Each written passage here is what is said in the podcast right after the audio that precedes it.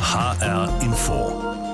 Politik. Unternehmen streichen Jobs, in Auftragsbüchern finden sich immer öfter leere Seiten, die Umsätze brechen ein. Es ist kein Geheimnis, die Konjunktur hat in diesem Jahr angefangen zu schwächeln. Einzelne Branchen sind sogar massiv unter Druck.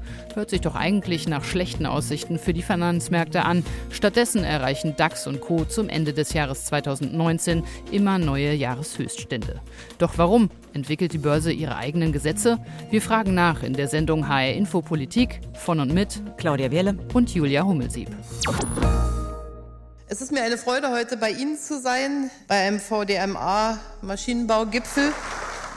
Meine Damen und Herren, Ihr diesjähriger Verbandstag findet statt in einer Zeit, in der die konjunkturelle Entwicklung besorgniserregend ist, gerade in Ihrer Branche. Sie sind so etwas wie ein Frühindikator auch für bestimmte Dinge, die im Entstehen sind. Wir haben keine Rezession, auch keine technische Rezession, aber die Wachstumszahlen sind noch zu schwach. Bundeskanzlerin Angela Merkel und Bundeswirtschaftsminister Peter Altmaier malen den Teufel nicht an die Wand. Doch die Zahlen über die Entwicklung der deutschen Wirtschaft reichen aus, um ihnen Sorgenfalten auf die Stirn zu treiben. Die deutschen Exporte stagnieren. Das ist in diesem Jahr endgültig bei der Industrie angekommen, bei den Garanten des deutschen Wohlstands, in der Auto- und Chemiebranche und bei den Maschinenbauern. Jörg Kremer, Chefvolkswirt der Commerzbank, spricht von einem Abschwung. 2019 ist das Jahr der Industrierezession. Die exportorientierte Industrie steckt in diesem Jahr in der Rezession. Bei den deutschen Maschinenbauern ist die Stimmung schlecht. Die Branche hierzulande ist wichtig für Wirtschaft und Arbeitsmarkt. Mehr als eine Million Menschen arbeiten in diesem Bereich.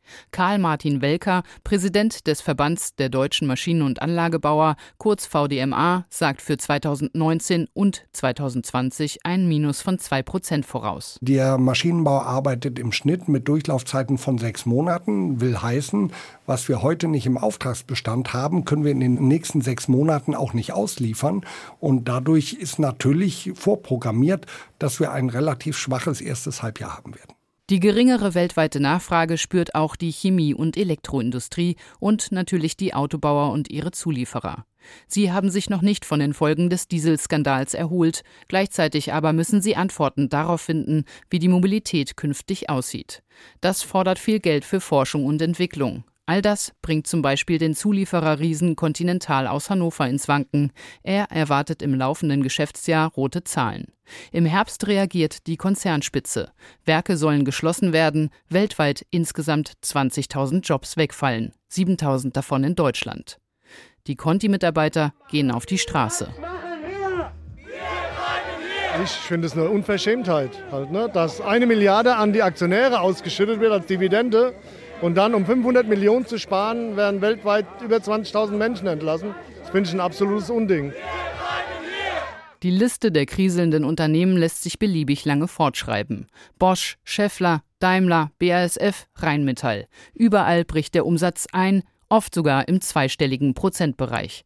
Sie alle schicken ihre Mitarbeitenden in Vorruhestand, Altersteilzeit, Kurzarbeit oder befristete Werksferien, bauen langfristig Tausende von Arbeitsplätzen ab. Diese Entwicklung ist auf der ganzen Welt zu spüren. Der Internationale Währungsfonds, der als Organisation der Vereinten Nationen den Welthandel überwacht, betitelt das sogar als eine synchrone globale Rezession, so IWF-Chefin Kristalina Georgieva. In 2019 we expect slower growth 2019 erwarten wir in 90 Prozent der Welt ein langsameres Wachstum. Wir sind in einem synchron globalen Abschwung. Das Weltwirtschaftswachstum fällt damit auf den tiefsten Stand seit dem Beginn der Zehnerjahre. Mit all diesen Zahlen im Blick senken die führenden deutschen Wirtschaftsinstitute ihre Wachstumsprognose für 2019 und 2020. Auch die Bundesregierung kappt ihre Vorhersage fürs deutsche Wachstum deutlich. Im Oktober spricht Bundeswirtschaftsminister Peter Altmaier von der CDU nur noch von einem Plus in Höhe von einem Prozent für 2020. Zum Vergleich, Anfang 2019 ging er noch von 1,8 Prozent aus. Trotzdem äh, sind wir nicht in einer Konjunkturkrise, aber es ist notwendig, dass wir handeln. Den Finanzmärkten scheint all dies völlig egal zu sein. Hätte auch gedacht, dass es auf die Märkte eher zurückschlägt, dass diese doch deutliche Konjunkturabschwächung hier am Aktienmarkt mehr Spuren hinterlässt, als im Augenblick zu sehen sind. Wir sehen ja eigentlich gar keine Spuren, sondern ganz im Gegenteil, der Markt ist stabil und fest. Stefan Scharfetter von der Baderbank muss nicht lange überlegen. Abgesehen von ein paar Wochen im Sommer kannte der DAX, der wichtigste deutsche Aktienindex, im Prinzip nur eine Richtung, die nach oben. Andere Indizes sind ebenfalls deutlich gestiegen. Scharfetter arbeitet seit vielen Jahren als Aktienhändler auf dem Frankfurter Börsenparkett. 2019, das war ein überraschend gutes Börsenjahr, sagt er. Und das, obwohl die Konjunktur momentan nicht mehr so rund läuft und der Welthandel schwächer geworden ist. Gerechnet hätte ich damit nicht. Schon verwundert über das, was hier passiert ist. Das ist nicht normal. Eigentlich müssten die Börsen anders reagieren auf diese schwächeren Konjunkturzahlen. Verkehrte Welt. Verkehrte Welt also. Aber warum? Denn eigentlich ist doch klar, auf den Aufschwung folgt der Abschwung. So lehrt es zumindest die Erfahrung auch die von Gabriel Felbermeier, Professor für Wirtschaftspolitik an der Christian Albrecht Universität in Kiel und Präsident des Kieler Instituts für Weltwirtschaft. Die Wirtschaftsgeschichte zeigt uns sehr klar, dass äh, kein Boom ewig dauert und äh, die Frage, mit der sich Wirtschaftswissenschaftler traditionell aber schwer tun, ist, wann kommt es tatsächlich zu einer Rezession oder zu einer Unterbrechung dieses Wachstums. Das ist immer schon eine Herausforderung gewesen, das klar zu timen, aber ein echtes Abbremsen, eine echte Rezession sehen wir zurzeit nicht. Immerhin also ein echtes Abbremsen, eine echte Rezession, die erkennt Gabriel Felbermeier derzeit nicht. Doch einzelne Wirtschaftsbereiche trifft es, vor allem die exportorientierten Industrieunternehmen, also die Standbeine der deutschen Wirtschaft. Ulrich Kater, Chefvolkswirt der DK Bank in Frankfurt, erklärt, warum das so ist. Die Gründe liegen in der Verunsicherung von Unternehmen, ebenfalls weltweit. Keiner weiß, wie die Weltwirtschaft von morgen ausschaut, ob er morgen noch so produzieren kann weltweit wie heute, ob seine Absatzmärkte noch weltweite Märkte sind, so wie das heute der Fall ist. Und die Reaktion von Wirtschaftsunternehmen ist in solchen Unsicherheitsphasen häufig, auf die Stopptaste zu drücken, was Investitionen angeht. Und Investitionen zu stoppen bedeutet gleichzeitig keine Investitionsgüter mehr zu kaufen. Und Investitionsgüter ist ein Großteil der Industrieproduktion. Und das erklärt den deutlichen Rückgang in diesem Jahr. Im Prinzip gibt es derzeit eine Mischung aus konjunkturellen und strukturellen Unwägbarkeiten, die für den Konjunkturabschwung mit verantwortlich sind. Egal wohin man schaut, der technische und technologische Wandel schreitet voran, in rasantem Tempo. Das führt dazu, dass sich die Art und Weise, wie Waren produziert und wie Handel getrieben wird, gravierend verändern. Stichwort Industrie 4.0. Mehr noch. Neue technische Entwicklungen lassen völlig neue Berufsbilder entstehen. Andere verschwinden. Andreas Scheuerle, der bei der DK Bank den Bereich Konjunktur-Industrieländer leitet, ist davon überzeugt, dass wir uns momentan in einer ziemlich großen Umbruchphase befinden. Er spricht von einer Bewährungsprobe für die Industriebetriebe. Wir haben es mit deutlichen technologischen Umwälzungen zu tun und die kommen teilweise recht abrupt und vor allem auch unter Zeitdruck. Es geht darum, neue Wettbewerbspositionen abzustecken. In früheren Zeiten sind wir als Technologieführer oft aus der Pool-Position gestartet. Aber wenn man beispielsweise an die Elektromobilität denkt, da starten wir aus der zweiten Reihe, müssen also aufholen und neue Akzente setzen. Die Unternehmen sollten diese Veränderungen ernst nehmen, sagt Jutta Rump. Sie ist Direktorin des Instituts für Beschäftigung und Employability in Ludwigshafen. Nach ihren Beobachtungen haben aber noch längst nicht alle Chefs die Dringlichkeit und die Notwendigkeit erkannt, sich diesen Herausforderungen auch zu stellen. Ich meine, wir haben jetzt fast zehn Jahre hinweg äh, eine wirkliche Boomphase gehabt und wir reden ja auch vom zweiten Wirtschaftswunder. Also wenn ich in der Tat sehe, dass meine Aufträge einfach so reingeflattert kommen, ja, und ich eigentlich nur noch reagieren muss, warum soll ich da groß irgendwie noch über äh, die Zukunft nachdenken? Natürlich muss ich das. Das ist natürlich gerade eine unternehmerische Aufgabe, aber nichtsdestotrotz aus dieser Welt kommen wir. Und jetzt merkt der ein oder andere Betrieb, dass das jetzt irgendwie vorbei ist. Eine Reihe der Unternehmen befinden sich noch in Partylaune und kommen irgendwie noch nicht so richtig in die Puschen. Und ähm, andere Betriebe merken, es geht jetzt langsam zu Ende. Wir müssen uns neu gestalten, neu positionieren und beginnen das erst. Und es gibt dann eben doch auch schon eine Reihe von Betrieben, die spüren es. Und dann gibt es eben auch eine Reihe von Betrieben, die sind immer proaktiv, die sind sowieso schon bei der Sache. Dazu gehören vor allem exportorientierte Unternehmen, also jene, die ihre Waren in die ganze Welt verkaufen, beziehungsweise die ihre Standorte auf viele Länder verteilt haben. Diejenigen, die wirklich, wirklich unter Wettbewerbsdruck sind. Die investieren in neue Prozesse, die investieren in neue Strukturen, die investieren in Personalentwicklung und Qualifizierung, die denken darüber nach, neue Geschäftsmodelle zu initiieren. Also da ist extrem viel Druck auf dem Kessel. In der Praxis bedeutet das in der Regel, in den entsprechenden Betrieben ist Sparen angesagt. DK Bank-Chefvolkswirt Ulrich Kater beschreibt, um welche Dimensionen es dabei geht. Die Arbeitsplätze, die dort verloren gehen, entstehen zwar neu im Dienstleistungssektor, aber sie verlangen eine Flexibilität von vielen Angestellten, von vielen Arbeitern und sie gehen auch einher mit großen personellen Veränderungen, persönlichen Veränderungen auch, auch Veränderungen im Einkommensgefüge. Wir stellen zurzeit eine stärkere Ungleichverteilung in den Einkommensverteilungen fest. Das liegt daran, dass der Dienstleistungssektor tendenziell anders bezahlt als die Industrie zum Beispiel. Das sind die großen Themen zurzeit und die Herausforderungen, die wir gegenwärtig haben. Ähm, es ist wieder mal eine Intensivierung des Strukturwandels. Und wenn wir beispielsweise die Mitteilungen aus der deutschen Automobilindustrie verfolgen, dann gibt einem das so ein bisschen die Möglichkeit, das handfest äh, zu beobachten. Nicht? Also eine Firma, die zwar 2000 neue Arbeitsplätze schafft bei der Elektromobilität, aber gleichzeitig 9000 Plätze abbaut in der Produktion herkömmlicher Automobile. Die gibt so ein bisschen das Bild, wie ein solcher Strukturwandel eben die Beschäftigten und damit die Gesellschaft unter Stress setzt. Strukturwandel geht manchmal schneller und manchmal langsamer vonstatten. Wir sind wieder in eine etwas schnellere Phase eingetreten. In dieser schnellen Phase sind die deutschen Industrieunternehmen nicht nur strukturell gefordert, sich neu aufzustellen, sich fit zu machen, um den Aufgaben in Zeiten fortschreitender Digitalisierung und den Anforderungen des Klimaschutzes gerecht zu werden. Sie müssen sich zusätzlich noch ganz anderen Herausforderungen stellen, so Jörg Krämer, Chefvolkswirt bei der Commerzbank. Das liegt im Wesentlichen an den Handelskonflikten, die wir in der Welt haben. Präsident Trump hat einen Handelskrieg mit China eröffnet. Die Unsicherheit darüber, wie es weitergeht mit der Welthandelsordnung, ist riesig. Rund anderthalb Jahre dauert der Handelsstreit zwischen den USA und China bereits an. Strafzölle auf Stahl, Technik und Kleidung sind mittlerweile Dauerzustand. Der Internationale Währungsfonds schlägt als Hüter des Welthandels bereits Alarm. Bleibe es bei den Handelsschranken, drohe das globale Bruttoinlandsprodukt bis Ende 2020 um 700 Milliarden US-Dollar zu schrumpfen. Der Weg zu einer Lösung des Konflikts ist noch weit.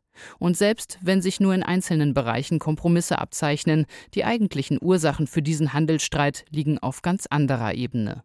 Die beiden größten Volkswirtschaften der Welt kämpfen um die Vorherrschaft in der Welt. Ein Kampf ausgetragen auf dem Schlachtfeld der Wirtschaft, so der Ökonom Gabriel Felbermeier. Es gibt Bücher zum Beispiel mit dem Titel War by Other Means, Krieg mit anderen Mitteln. Da wird eben schön dargestellt, wie man mit Wechselkurspolitik, mit Industriepolitik, mit Technologiepolitik, mit Handelspolitik, mit Regulierung sich Vorteile verschaffen kann auf Kosten von Handelspartnern. Früher hätte man so etwas mit Zöllen gemacht. Zölle spielen immer noch eine Rolle natürlich, gerade in der Trumpschen Handelspolitik. Wir reden viel von den Zöllen, aber die sind nur die Spitze des Eisberges eines ganzen Instrumentenkastens, der eingesetzt werden kann, um mit unkonventionellen Mitteln für die eigene Wirtschaft Vorteile zu erzielen. Tatenlos zusehen, wenn der Konjunkturmotor stottert? Die Hände in den Schoß legen? Nein, sagt Mario Draghi. Er hat in seinen acht Jahren Amtszeit als Präsident der Europäischen Zentralbank umfangreiche Maßnahmen ergriffen, um die Wirtschaft in der Eurozone wieder in Schwung zu bringen. Banken müssen jetzt Strafzinsen bezahlen, wenn sie ihr Geld bei der Europäischen Zentralbank parken. Schließlich sollten es die Geldhäuser in Form von Krediten oder Investitionen ausgeben. Die Europäische Zentralbank kauft zudem Staats- und Unternehmensanleihen in großem Stil, um kriselnde Staaten in der Eurozone mit frischem Geld zu versorgen. Gleichzeitig sinken die Zinsen. Der Leitzins in der Eurozone ist seit Jahren bei Null. So etwas hat es vor der großen Finanz- und Wirtschaftskrise ab 2007 nicht gegeben. Das macht deutlich, wie ernst Mario Draghi seine Mission war. Dieses umfassende Paket ist darauf abgestimmt, die Finanzierungsbedingungen weiter zu vereinfachen, die Vergabe von Krediten neu zu stimulieren und damit die wirtschaftliche Erholung der Eurozone zu stärken und die Rückkehr zu einer Inflation von nahezu 2% zu beschleunigen. Draghi ist zwar seit kurzem nicht mehr im Amt, aber seine Nachfolgerin Christine Lagarde hat gleich zu Beginn ihrer Amtszeit durchblicken lassen, ein großer Strategiewechsel ist erst einmal nicht zu erwarten. Sie habe ihren eigenen Stil, betont sie bei ihrer ersten Pressekonferenz als neue EZB-Chefin. I will have my own style. I'm going to be myself and therefore probably different. Dennoch, die Europäische Zentralbank bleibe zunächst auf Kurs. Das Problem dabei, die EZB kann mit all ihren Maßnahmen zwar äußere Rahmenbedingungen vorgeben, sie kann Anreize schaffen, damit Unternehmen investieren oder Staaten Konjunkturprogramme in großem Stil auf den Weg bringen. Doch ob das alles dann am Ende auch wirklich umgesetzt wird, ist nicht zwangsläufig der Fall. Günstige Kreditkonditionen sind das eine. Solange Unternehmer aber nicht wirklich wissen, wie es weitergeht, werden sie sich beim Investieren zurückhalten.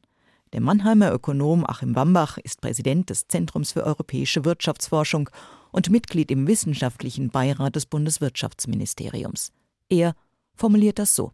Der Abschwung ist auch ein Weckruf an alle Beteiligten, an die Politik, dass man jetzt konsequent durchdenkt, was brauchen wir denn, damit uns auch in zehn Jahren der Wirtschaft gut geht. Aber auch für die Unternehmen, die haben jahrelang volle Auftragsbücher gehabt und eigentlich gearbeitet, dass die jetzt konsequenter sagen, was müssen wir denn tun, damit wir in zehn Jahren noch gut dastehen. Das beobachten wir auch in den Zahlen. Der Mittelstand forscht zu wenig oder er forscht weniger, als er das noch vor fünf bis zehn Jahren gemacht hat. Da wird Zeit, sozusagen wieder nachzulegen. Zeit nachzulegen für Politik und Wirtschaft. Ist das wirklich bei den verantwortlichen Entscheidern angekommen?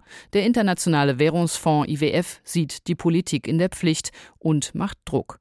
Seine Direktorin Kristalina Georgieva fordert die Bundesregierung im Oktober zum wiederholten Male auf, mehr zu investieren. Now is the time for countries with room in their budgets to deploy Länder, die Spielraum in ihren Budgets haben, müssen den jetzt nutzen, als fiskalische Feuerkraft.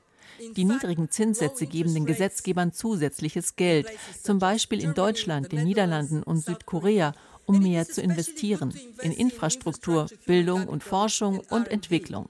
Das wird mittel- und langfristiges Wachstum fördern. Mehr Investitionen also in Infrastruktur, Bildung und Forschung und Entwicklung.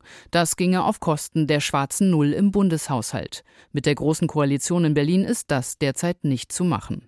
Die Bundesregierung sieht noch keine Krise am Horizont aufsteigen. Konjunkturpakete seien daher nicht vonnöten. Bundeskanzlerin Angela Merkel dazu Mitte August. Jetzt halten wir es mal mit Ludwig Erhard. Wirtschaft ist auch 50 Prozent Psychologie. Wir sollten uns erstmal jetzt nicht runterreden, aber richtig ist, dass wir durch verschiedene Entwicklungen in eine schwierigere Phase gehen. Wir werden situationsgerecht agieren, aber jetzt nicht den dritten Schritt vor dem ersten tun. Als ersten Schritt hat Merkels Parteikollege Bundeswirtschaftsminister Peter Altmaier die nationale Industriestrategie 2030 vorgestellt. Das Ziel? Wir schaffen damit einen Turnaround, nämlich dass Deutschland vom Erdulder vom passiven Beobachter einer Entwicklung, die in den USA, in Japan, in China bereits in vollem Gange ist, wieder zu einem Akteur und zu einem Gestalter wird. Das muss unser Anspruch sein. Seit Ende November liegt die endgültige Fassung der Strategie auf dem Tisch. Sie soll die Rahmenbedingungen für Unternehmen in Deutschland verbessern. Dazu gehört zum Beispiel der Abbau von Steuern und Sozialabgaben für Unternehmen, aber auch die Garantie von bezahlbarer Energie und ausreichend Fachkräften. Auch neue Technologien wie die künstliche Intelligenz sollen profitieren, etwa durch erleichterte Bedingungen für Investitionen, den Schutz des technischen Know-hows und die technologische Selbstbestimmung der deutschen Wirtschaft. Denn da seien Deutschland und Europa noch nicht vorn mit dabei, sorgt sich der Bundeswirtschaftsminister. Wer diese Technologien beherrscht, der hat eine Chance, vorne mit dabei zu sein. Wer diese Technologien verpennt, der wird eines Tages die verlängerte Werkbank von anderen sein. Der Präsident des Instituts für Weltwirtschaft in Kiel, Gabriel Felbermeier, hält die Industriestrategie Altmaiers für sinnvoll, zumindest in weiten Teilen. Über die Details wird man reden müssen, aber vieles, was der Bundesminister vorschlägt, bei der Entlastung der Unternehmen zum Beispiel, da wird eine Steuerreform vorgeschlagen, da werden Anrechnungsmöglichkeiten im Steuerrecht verbessert, da soll es mehr Förderung von äh, Forschung und Entwicklung geben. All das sind Dinge, die in die richtige Richtung gehen. Deswegen wünsche ich mir, dass wir da jetzt zügig weiterkommen. Auch für Unternehmens- und Branchenverbände wie den Deutschen Industrie- und Handelskammertag DIHK sind in der Strategie die richtigen Punkte angesprochen. Die Branchenvertreter hoffen nun auf baldige Umsetzung in ihrem Sinne. Immerhin, die deutschen Unternehmen blicken gegen Ende 2019 wieder etwas zuversichtlicher in die Zukunft. Das zeigen die aktuellen Umfrageergebnisse des Münchner IFO-Instituts und des Zentrums für europäische Wirtschaftsforschung. ZEW-Präsident Achim Wambach. Die Exporte sind eigentlich so ein Indikator, wie es der Weltwirtschaft geht. Die Erwartungen für die Weltwirtschaft sind positiv, allerdings nicht so euphorisch wie in den letzten Jahren. Und äh, wir sehen, dass diese Bremsfaktoren, Brexit ist eine Bremse, der Konflikt zwischen USA und Europa ist eine Bremse und der zwischen USA und China, das würde ich sagen, ist die gravierendste Bremse, dass da etwas Ruhe eingetreten ist und das trägt zumindest dazu bei, dass die Zahlen da positiver geworden sind. BASF will die Gewinnwarnung aus 2019 vergessen machen und schmiedet Zukunftspläne. Die Ludwigshafener wollen ins Batteriegeschäft einsteigen und das wird seit dem Frühjahr immer konkreter. Für rund 500 Millionen Euro will der Chemiekonzern eine neue Batteriefabrik in Brandenburg bauen. Die endgültige Entscheidung soll 2020 fallen.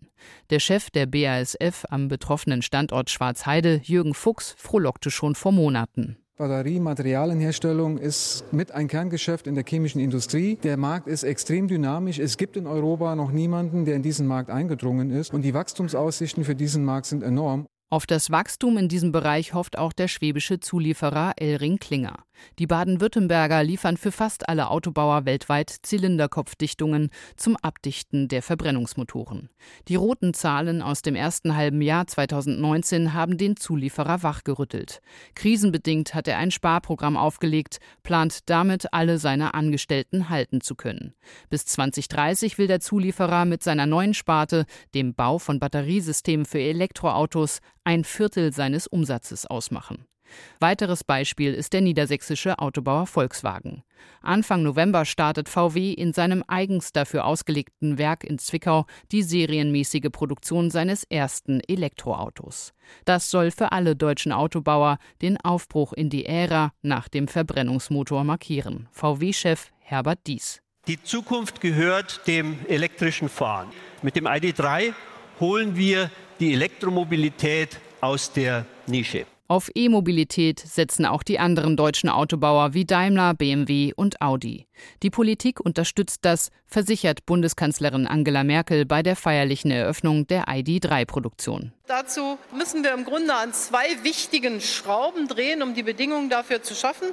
Die eine ist der Ausbau der Ladeinfrastruktur und das zweite sind Anreize zum Kauf von Elektroautos. Und an beiden Schrauben ist die Politik mit beteiligt. Trotz solch kleiner Silberstreifen am Horizont bleibt ein trübes Bild auf die Weltwirtschaft. Die maue Konjunkturentwicklung, der radikale Strukturwandel in vielen Branchen, die zahlreichen politischen Unwägbarkeiten, angefangen vom ständigen Hin und Her in Sachen Brexit, über die Handelskonflikte bis zu den Unruhen in Hongkong. Dazu will einfach nicht passen, dass es an den Aktienmärkten in diesem Jahr vor allem in eine Richtung ging nach oben. Jörg Krämer, Chefvolkswirt der Commerzbank, schüttelt nur den Kopf. Eigentlich müssten die Finanzmärkte auf diese schwierige Gemengelage ganz anders reagieren, sagt er. Das passt eigentlich überhaupt nicht zusammen. Wir haben eine Industrierezession. Die Analysten mussten im gesamten Jahresverlauf ihre Schätzungen für die Unternehmensgewinne permanent nach unten revidieren. Am Ende wissen wir jetzt, dass die im DAX notierten Unternehmen nicht mehr, sondern weniger Gewinne machen als im zurückliegenden Jahr. Und trotzdem haben wir einen massiven Anstieg beim DAX gesehen. Das passt nicht zusammen und lässt sich nur erklären durch die Geldpolitik der Europäischen Zentralbank. Die hat ihre Negativzinspolitik auf Jahre zementiert. Anleger sind auf der verzweifelten Suche jetzt nach Erträgen, kriegen keinen Zins mehr und weichen dann natürlich immer auf Aktien aus. Es sind also die niedrigen Zinsen, es ist die lockere Geldpolitik der EZB, die den DAX nach oben treibt. Mit anderen Worten, es ist viel Geld am Markt, Geld, das angelegt werden will.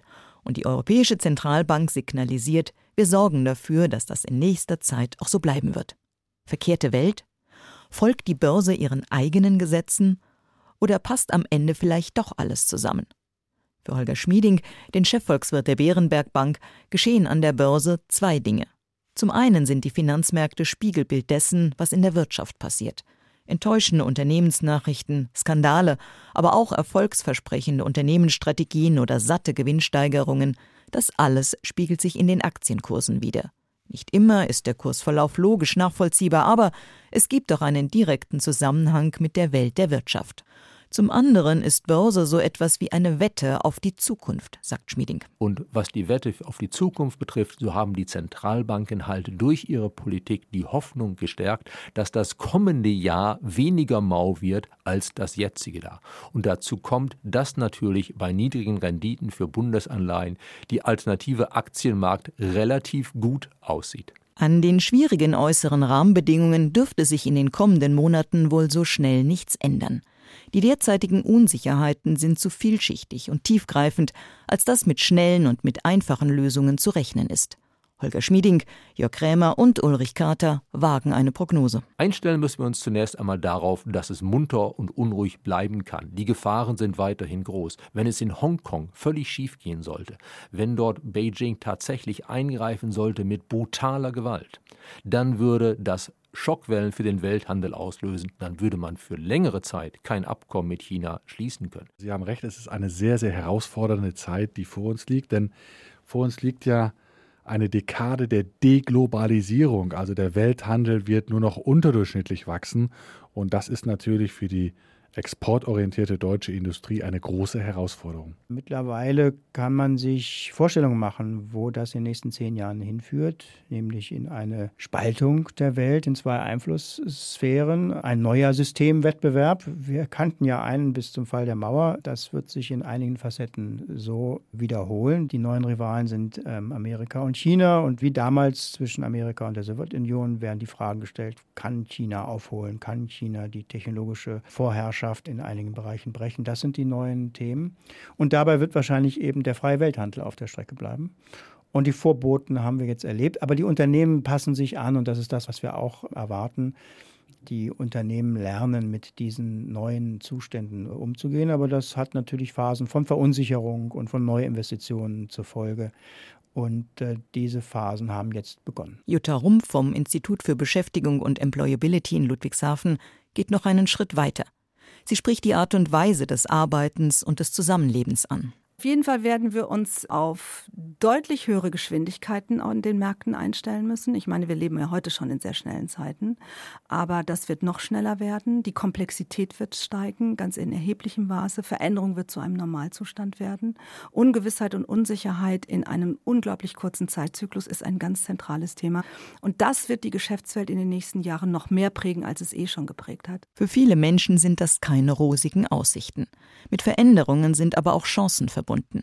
Die zunehmende Digitalisierung, die Energiewende, das alles bietet viel Potenzial. Und es ist unsere Aufgabe, das zu nutzen. Perspektiven und Positionen auf den Punkt.